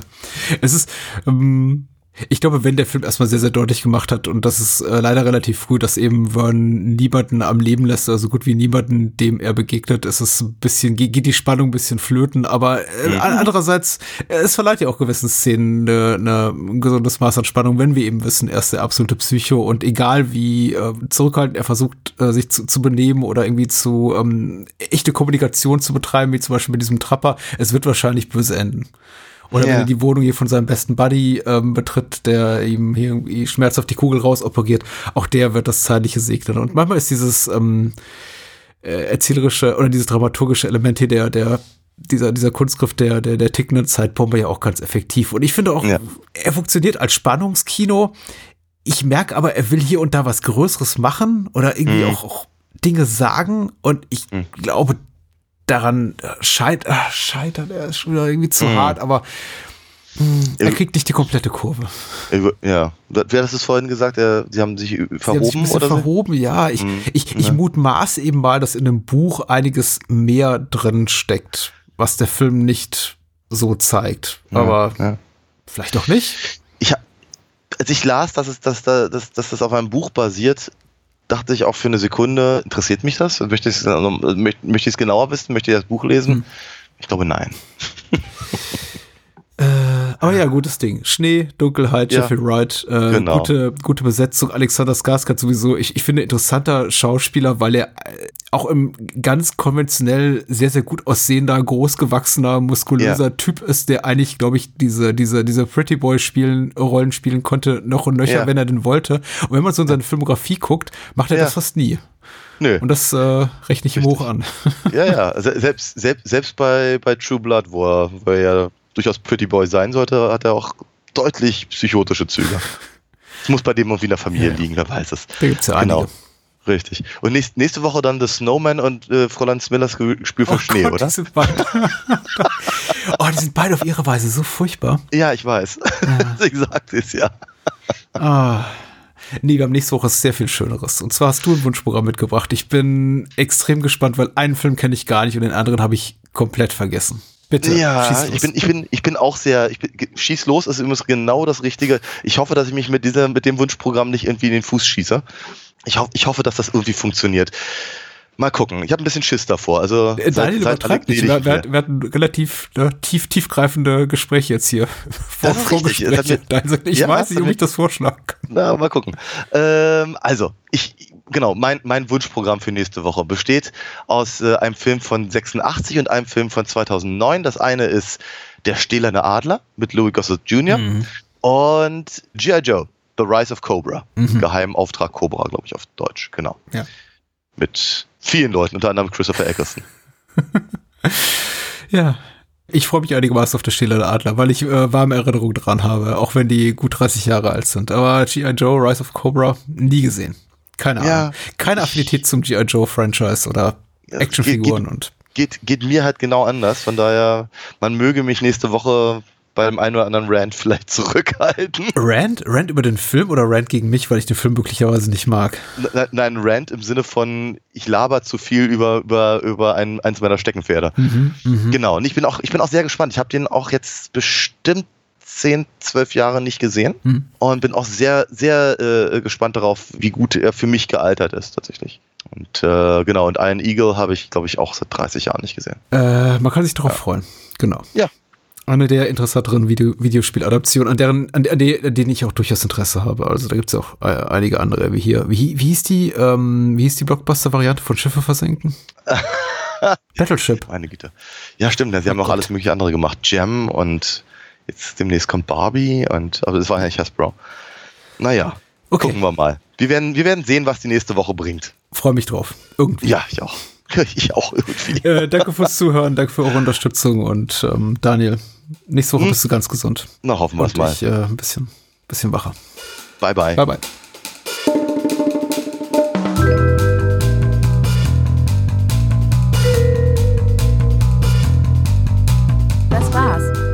Mehr Bahnhofskino und die Bahnhofskino Extended Edition gibt es bei iTunes, Spotify und überall, wo es gute Podcasts gibt. Kennt ihr bereits Daniels Comics? Auf alinafox.de erfahrt ihr alles rund um seine legendäre Meisterdiebin und ihre Abenteuer. Und denkt bitte daran, eure Unterstützung durch eine Patreon-Patenschaft oder PayPal-Spende sichert diesem Podcast das Überleben. Unter bahnhofskino.com findet ihr alle Möglichkeiten, uns unter die Arme zu greifen. Vielen Dank fürs Zuhören und adios.